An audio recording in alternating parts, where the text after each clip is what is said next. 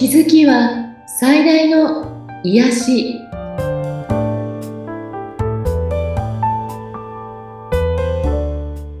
皆さんこんにちは。アトラクションカウンセラーの広田ゆかりです。よアシスタントの菅千奈美です。ゆかりさんよろしくお願いいたします。ろしくお願いします。さあ、今回は前回の続きということでよろしいですか？はい。皆さん前回少しあの胸に響いたものはあるでしょうか？今日はもう少し、えー具体的な皆さんの感情観念についてお話ししたいと思うんですねはい。引き続きチャック・スペダーノ先生のはい。病気に関する12の法則です。うんこれ、あのーなんて言うんでしょうね。そんなの、こう、一個一個聞いていくとね、私も最初読んだ時は、もうね、かなり昔なので、若かったこともあって、なんかそんなのあるかなとか、こんなのみんなあるんじゃないとかね、うんなんかなかなか受け入れられない感じがあったんですね。はい。えっと、まあ、自分も年を重ねてとか、いろんな経験値があったり、今はいろんな方のセッションをしていて、本当にこの奥の奥には何が隠されているのかなって思った時に、えーこういう感情ってすごくあるんだなということが分かっているので、はい。えーどういうものが病気の原因になる感情なのかなということを、うんぜひちょっと興味持って聞いてみてください。はい。えー一つ目は、しがみつき。うん病気は人や場所、物、状況や考えなど何か手放したくないと思っているものがあることを表しています。病気の下にしがみつきが隠れていることは全く気づかないかもしれません。でも多くの場合にあるんですよっていうことなんですね。はい。2番目が罪悪感です。これはね、本当に多く出てくるので、うんただこの罪悪感、自分にもあるんだなと思って聞いてください。罪悪感は、どんな病気や問題にも作用しています。病気は、人生からの引きこもりや、自らへの罰の表現です。自分が悪いと思っていることや、罪悪感を感じていることを自己攻撃することによって生産しようとしています。これは分かりやすく自分を責めている人もいれば、え分かりやすいときはやっぱり変えやすいんですよね。はい。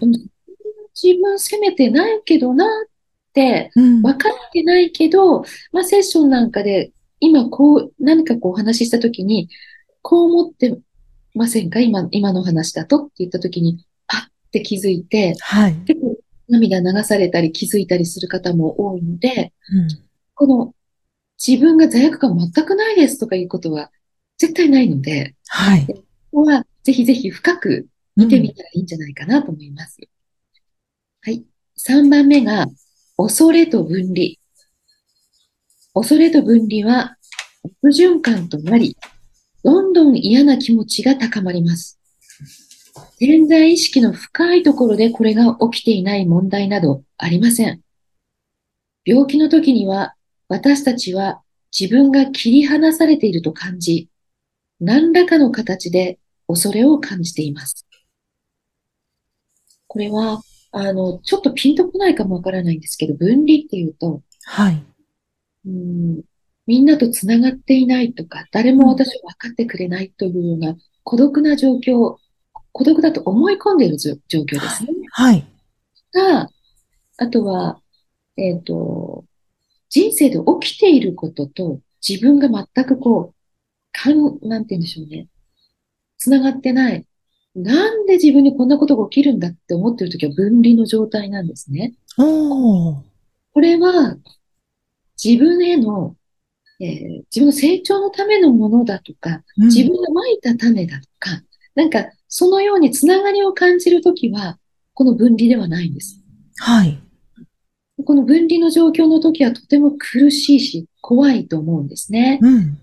えっと、これについても詳しく言うとこう深いんですけど、ちょっと次行きますね。はい。4番目が自己愛の欠如。病気は自分自身への感謝、与えることや愛することの欠如であるだけではなく、自分自身への攻撃であり、何らかの理由により自らを投げ捨ててしまっていることの表れです。なぜ投げ捨ててしまったのか。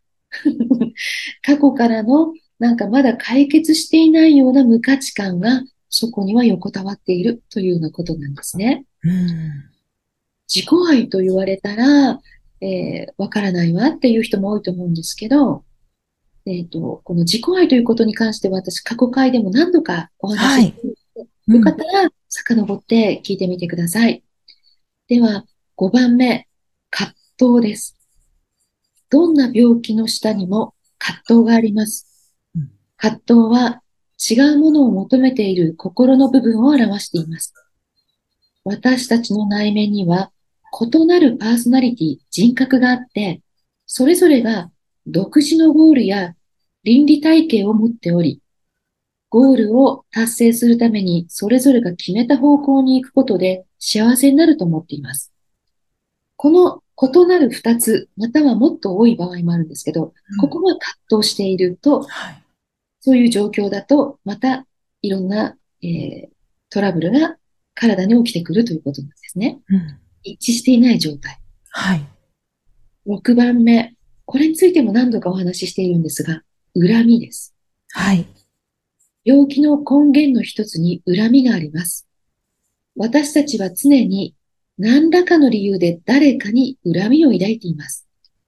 その誰かというのは私たちの欲求を満たしてくれなかった人であり、私たちがその人に割り当てた機能や役割、脚本を生きてくれなかった人です。その人たちは私たちを十分に特別扱いしてくれなかったかもしれません。あるいは私たちが健在意識で望んだようにその人が振る舞ってくれなかったのかもしれません。潜在意識ではそれとは全く別の物語が進行しているのです。うん、これは聞いているとわかるように、比較的親とか、配偶者とか、恋人とか、子供とか、近しい人に対して、実はそんなこと思ってないと思っても自分の願い通りじゃなかったという恨みを思い出でありということなんですね。はい。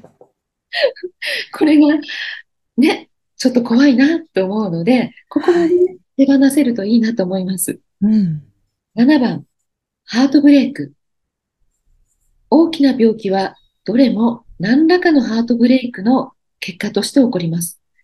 どこかで私たちは痛みや拒絶といった感情を伴う強烈な苦痛を経験したのです。それは私たちの中の完全さを見事に粉砕してしまいました。これ、大人になってからのハートブレイクというのは、うん、実は子供の頃のハートブレイクを繰り返し、そのパターンをやっているという場合が多いんですね。はい。よく言うインナーチャイルドの傷ですね。うん、これについても、あの、思い当たるなという人は、インナーチャイルドの癒しなどが必要だと思います。じゃあ8番目、復讐。どんな病気もあるレベルでは復讐です。この仕組みは病気の中でも最も見えにくく否定されやすい側面ですが、実際には誰か他の人に仕返しするために自分を傷つけているのです。もしも傷つけられた、あるいは拒絶されたと感じ、癒されていないとすると、この復讐のパターンが始まります。これも怖いですね。だから、傷つけられたとか、拒絶されたという傷を感じたら、本当に癒してあげること、自分を癒すことがすごく重要だということですね。はい。9番目、犠牲。どんな病気も犠牲の一種です。ある目的を達成するために自らを犠牲にしているのです。時には、殉教者や犠牲者になることが役の役立つのだという間違った観念を持ち、犠牲を五章大事にします。一方、他の人たちを救うために、自らを傷つけるかもしれません。これは宗教的な教育や家族の中の役割の一部で、それを私たちは家族を救おうとして使ったりするんですね。犠牲は最もレベルの高い与え方だと考えますが、そうすることで罪悪感、無価値観の埋め合わせをするという役割も果たしたりするんですよ。ということで、この犠牲はね、比較的、えー、まあ、どちらかというと女性に多いかな、と思う。ここも自分が犠牲になってるって意識的に思っているわけではないので、はい。ここについても、えー、病気に結構直結するんですね、この犠牲がね。うん。ちょっと考えてみる必要があります。はい。えー、10番は権力闘争。どんな病気も形を変えた権力闘争です。ここでは病気になることで誰かを打ち負かそうとしています。両親、前の結婚相手、以前の恋人、神など過去の誰か、あるいは現在の誰かとの間で未だにずっと続いている闘争かもしれません。喧嘩は内面の葛藤や人生における次なるステップへの恐れを表しています。